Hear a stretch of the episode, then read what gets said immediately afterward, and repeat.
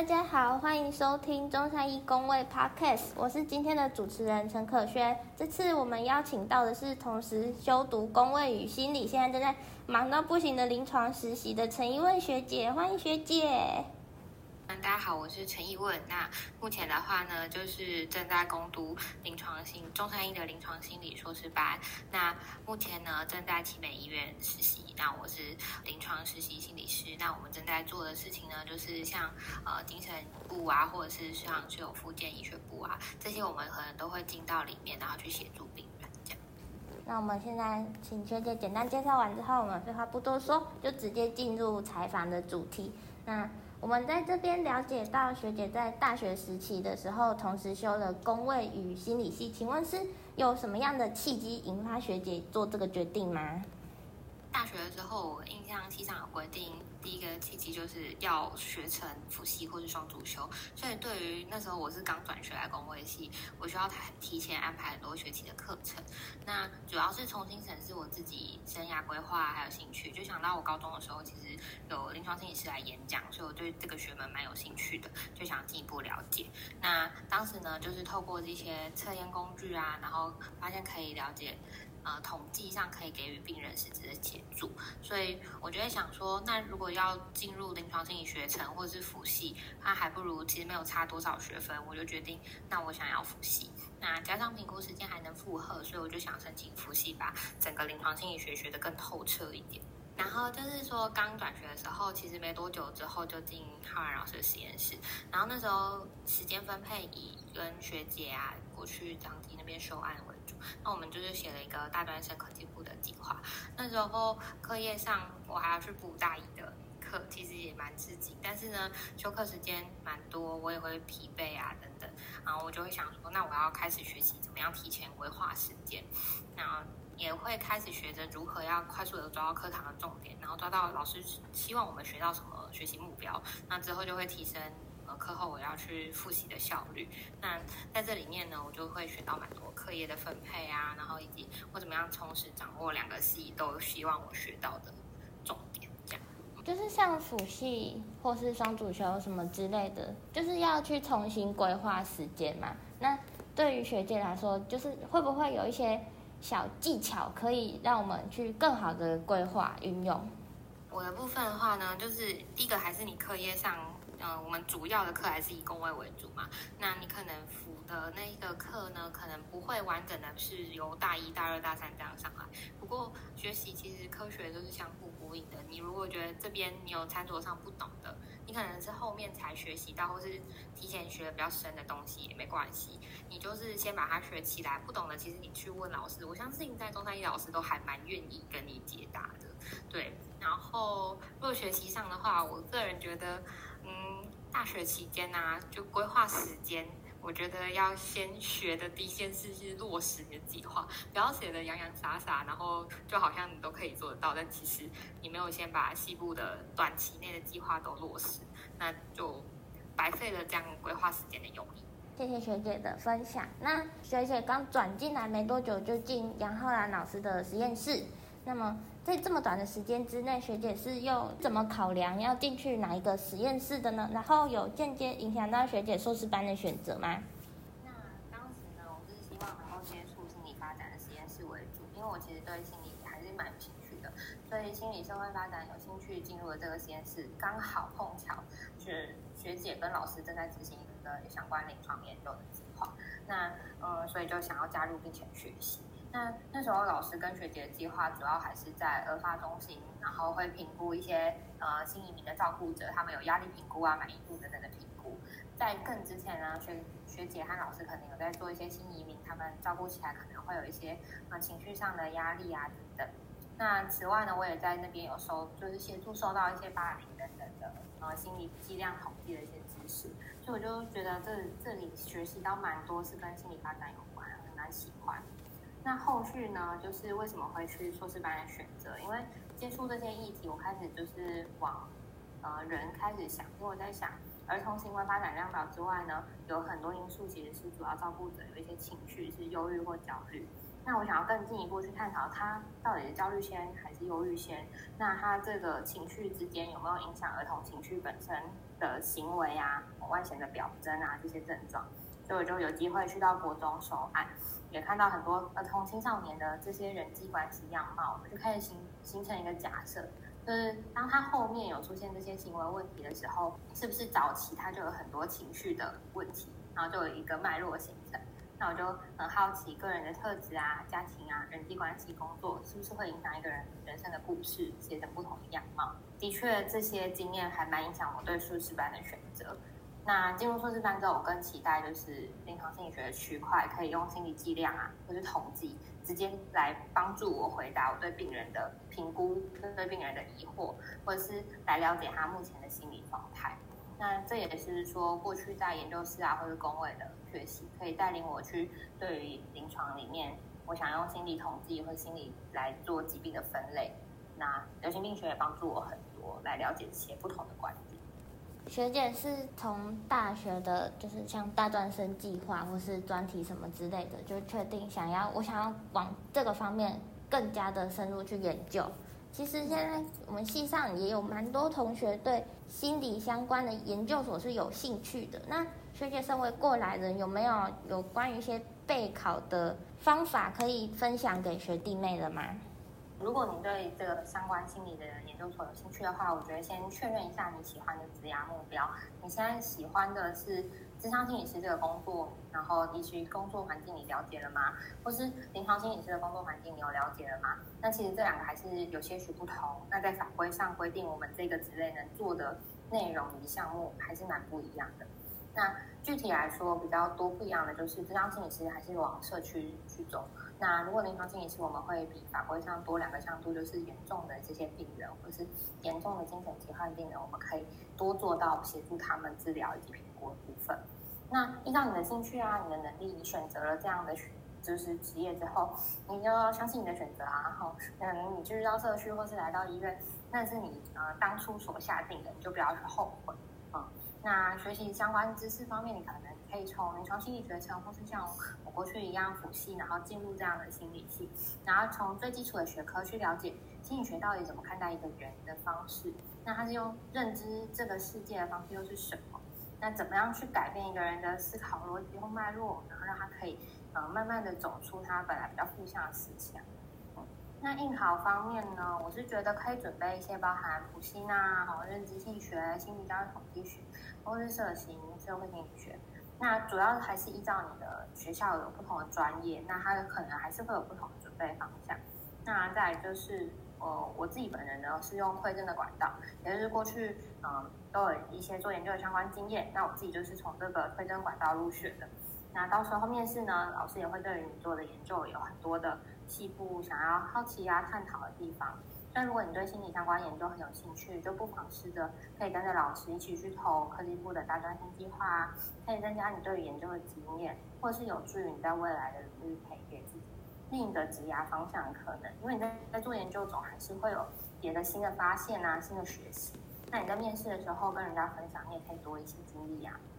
好，谢谢学姐的分享，相信大家听到现在都会觉得非常的有收获。那么大学是。进入职场前面的一个阶段，那也可以常常听到现在工作的人说，学校是一回事，职场是一回事。那么对于学姐，你认为在你现在这个职场学到的东西，跟过去所学的知识有相关联吗？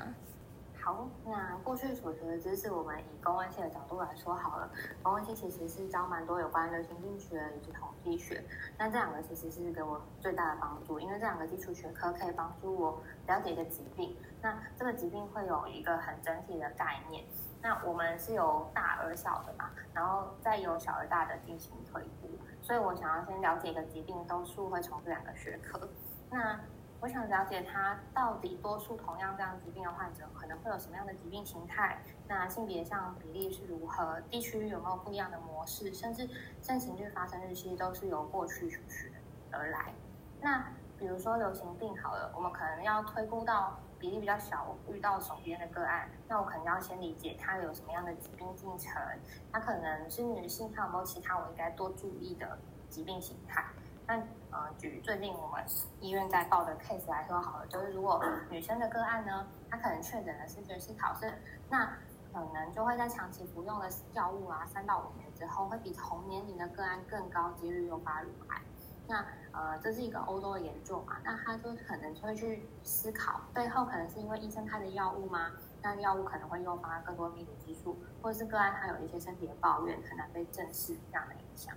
所以当然可能会需要一些流病来帮我们回答问题。到底一般来说，女性乳癌盛行率有多少？因为其实大概十三 percent。那为什么视觉失调症女性乳癌的这样病患比例又要高达到二十五 percent 的呢？那所以我们需要更多的。这个医疗的协助或统计来关注这整个呃个案，他们会抱怨这样的情绪，然后甚至有时候我们可能会因为视觉失调症的症状，他们的抱怨我们不一定会去正视，甚至以为它是疾病的一个区块，所以我们就会呃忽略这些抱怨。那这些都会是统计以及流病会告诉我们的。那再来呃，如果以统计学来说，好的，心理师可能会需要更多的概念。主要的工作就是在回答转介的医生转介过来的问题，那包含了可能回应医生对于这个疾病他想要确认诊断，或是客观的我们要去回应这个案整体我们看到的行为观察，或是他现在认知功能的评估，因为这样的行为观察工具或测验工具可以去回应他现在心理状态的程度，所以我们非常仰赖整套统计的工具，或是我们对照长模来回答这个问题。那无论是数据化的统计长模，或是我要去想说这个疾病，如果一般都是这个疾病来说的长模会是什么样态的？那就可能需要去确认个案认知上的程度。那它就需要我们在统计学学到的长模这个概念。那一般民众啊，看特定疾病啊，又是什么样态，我们也需要多做学习。所以整体来说，嗯。可能我一直在提统计跟流病，但其实呃，在我学公卫系期间，这两个整个基础学科都会是我在呃学习期间跟人家蛮与众不同的地方，因为这个就是我们算是很基础要会的东西，那也会是投入未来职场来说，你生涯累积会跟别人不一样的地方。以我刚刚讲了公卫系的这些内容，那接下来就是实习的阶段。那其实实习阶段我需要去。学习的内容呢，会比较是在专业直接面对个案的时候，我们要怎么做评估？那跟工位系期间有没有什么关系呢？有啊，嗯，过去在工位系的时候，我去台中荣总的品管中心实习，那这样的经历呢，可以让我更快的了解医院工作的形态。那我们要怎么样帮助个案，而不而又要符合这个人伦的方式？那我们就需要一些一并共享的沟通模式，这也是我在台中荣中学到的东西。我们不是一直的给病人我们认为对的东西，而是要去了解一下病人他想要什么，是不是适合他。那因为这些有机会，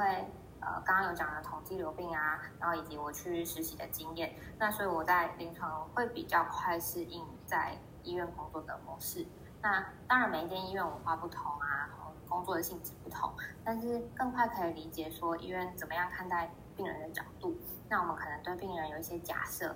那呃，像我的话呢，现在心理师我们就要出每一份报告去回答医生的问题。那每一份报告就真的很像我们在做研究。嗯，做研究的时候，我们都会提出一个假设来回应，回应就是。呃，我们所怀疑的问题，然后在提假设的过程，可能会做一些实验啊，做一些研究啊，确认这样的假设到底对不对。那其实我做的报告也是这样，就很像我现在对于这个人有一个疾病的假设，我需要用统计测验工具来回答到底这个假设对不对，然后也得到一些结果，然后用一些报告的建议来回复说，哎，之后可以怎么做啊？那很像我们做研究也是一样，会有一些结论跟建议，然后会有讨论之后未来研究怎么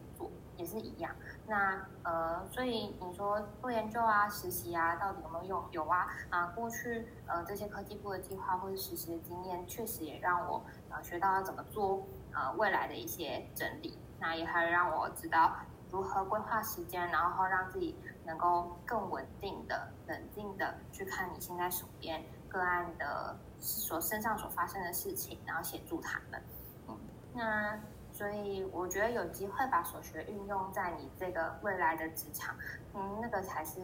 最大的效益。那可能跟其他职类沟通起来，我觉得也会更有效率。这样，所以说，就是在学期间，我们学到的是，就是就要去理解这个观念。那在职场，就是要去应用到这个观念。那学姐既然已经就是有在接触职场的东西，所谓三百六十行，行行出状元。那在这个时代，从事心理相关行业的人，真的是。很伟大。那么，在学姐的眼里，这个职业的未来发展性是怎么样的呢？那呃，从事心理相关专业，其实呃，我我可能比较不一定会用伟大来形容，因为我们还是很谦虚，还是想要再继续学习。那现在啊，我们可以思考啊，现在人其实工作压力非常大，呃，工作步调非常紧凑，生活压力大。可能很不容易发现自己已经有心理健康的问题，甚至隐约的觉得这些心理健康问题去影响到生理疾病，他也不自知，他可能觉得就是表征上的生理疾病。甚至，嗯，我们可以看到台湾年度自杀率也是，呃，死亡的前几名，甚至居高不下。那，呃，我个人认为，我们心理师这样的职责，并不是去拟评每一个心理健康问题，不是去消除，而是我们要把心理健康这件事情。的自我觉察当成每一个人都应该有的基本武器。那因这个快速变化的时代，你要怎么让自己冷静下来，然后怎么样让自己有机会可以处理？我想这是呃未来应该可以继续做的区块。那还有啊，未来我们也是非常多高龄长辈需要被服务的时代。那要让自己可以学习你的工作怎么样不被 AI 取代，那很重要。现在都可以 AI 产病例，AI 产很多东西的。那你要怎么做才能不被取代呢？在医院的每一个职场啊，呃，每个职类都有机会去呃付诸实践啊。但是临床心理师的工作，正是我们在医疗领域里面，除了科学之外，能够客观解释啊，除了科学能够客观解释之外，我们更想要从人伦的角度去治疗一个病人，去协助一个病人面对面去找出他内在最真实的感受，然后去协助他。我想要做到这样不被取代，呃，你的职业才有更多的未来发展。学姐真的不用那么谦虚，在我们眼里，这真的是一个非常伟大的职业。那么，哎，我想私信再问一下学姐，如果想要从事这方面的工作，是不是需要一些特质，像是心理方面很坚强之类的？我觉得要从事这方面的工作，应该要有一个呃很理性的区隔性，也就是呃，虽然在台湾工作形态。啊，那么容易，我上班啊、下班就是有办法完全的区隔。那你可能要试着说，让自己上班是一个状态，然后下班的时候，你可以让自己掏空，属于你自己。我觉得这个还蛮需要呃，在这个行业里面学习的。因为我们现在就是大四，呃，我自己是大四的，就是升学压力也蛮大的，是在考虑自己要继续念研究所呢，还是要。要先去考国考呢，就这件，这这个时候大家的压力都很大，就看得出来大家都一副苦瓜脸。可能我们就是需要去找学姐这样的人试试聊聊天。非常欢迎，非常欢迎。那呃，讲了这么久，我们的节目也差不多到一个段落了。那最后，因为学姐有没有想要对学弟妹说的话呢？其实我刚刚分享了很多，那可能有一些比较学理，有一些比较像是呃对于心理健康的一些讨论。但我觉得回到如果现在是大学生身上的话，我想分享一句话给你们，就是我大学的时候蛮受一句话影响的，那分享给大家。那时候是蔡康永的一本给年轻人的短信里面说的，他说：“其实你不用急着去完成你的梦梦想，可是你要不断的接近这个梦想。”那这句话影响我很深，即便是我不经意看到的这一句话，我就会蛮思考：我们有必要所有事情都一触可及吗？可是我们总是在这种非黑即白的世界里生存，那有真的那么多事情可以一次说清楚吗？我们总是在大学阶段里面觉得要达到这个目标啊，我又要达成那个梦想啊，那真的没有达到。成绩没考到，或是真的没有上那间研究所，就是觉得自己糟透了嘛。那其实还蛮多灰色地带可以讨论的，因为如果你都觉得自己糟透了，不会觉得有点我太贪心就要达到那个目标了嘛？有时候停下来，其实会应该活得更快活一些，甚至然后你会获得比那个过去还要多。目前为止啊，我的生涯教会我，还有我学的心理学教会我，不是所有事情都一触可及。甚至，哦，发展心理学里面也说，你在成年的早期，如果有过一两次失败经验，会让你心理弹性度更高，甚至你可以学到更多的事情。有人确实因为这样可以达到一次就达到了，那你有没有想过，他背后可能要多少提早的规划，付出多少努力，才有可能达到最后他很成功的成果？所以我想要说的是，我认为自己如果不是这样的资质，那你就要很谦卑的告诉自己，我要学习，而且我要像海绵一样继续谦卑的学习，学习所有人前面的经验，把这些东西转换成自己的实物经验。那个是谁也带不走的历程，也是你最能够跟别人分享我与众不同希望我们每个人都可以像海绵一样，就是一直的学习，去接近每个人自己的梦想。那么，以上就是本集的内容。这边再次谢谢学姐百忙之中接受我们的采访，分享她精彩的人生经历。谢谢学姐，谢谢谢谢可轩。那如果想要知道更多工位系学长姐的故事，欢迎继续收听中山一工位 Podcast 来了。使用电脑的听众可以在 YouTube 上搜寻，也能找到我们的节目。谢谢各位听众，我们下集再见。